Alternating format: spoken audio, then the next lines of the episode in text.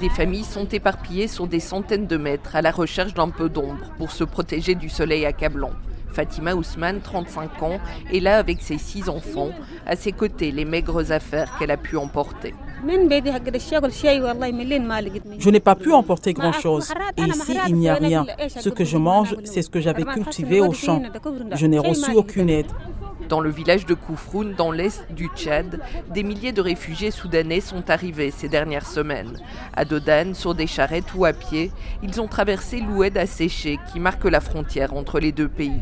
Beaucoup d'enfants souffrent de malnutrition, d'infections respiratoires ou du paludisme, explique Mahamat Nour, le médecin coordinateur d'une petite clinique installée sur le site par l'ONG française Première Urgence Internationale. Déjà, les enfants sont fragiles.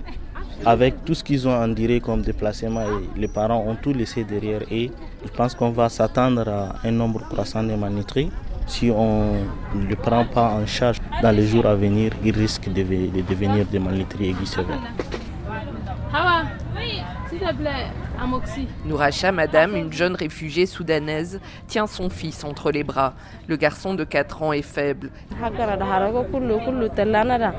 Nous avons amené deux sacs de mille et trois sacs d'arachides. Le reste a été brûlé par les milices arabes. Mon oncle et mon frère ont été tués. C'est pour ça que nous sommes partis. Nous avons traversé à pied, puis un voisin a amené notre âme. Depuis la rive tchadienne, on aperçoit de l'autre côté les maisonnettes de terre cuite et le minaret de la ville soudanaise de Tendelti au Darfour occidental, si proche que pendant la journée, certains se risquent à faire le chemin inverse pour ramener quelques affaires ou du bois pour la cuisson. Yahya Adam Mohamed, un homme d'une soixantaine d'années, tue le temps en observant le va-et-vient. Nous ne pouvons pas rester à Tendeliti. Je ne sais pas ce qu'il se passe à Khartoum. Ils ont leurs problèmes dans la capitale. Moi, j'ai connu la guerre de 2003 à 2005, puis des violences encore et encore. Depuis tout ce temps, je suis fatigué.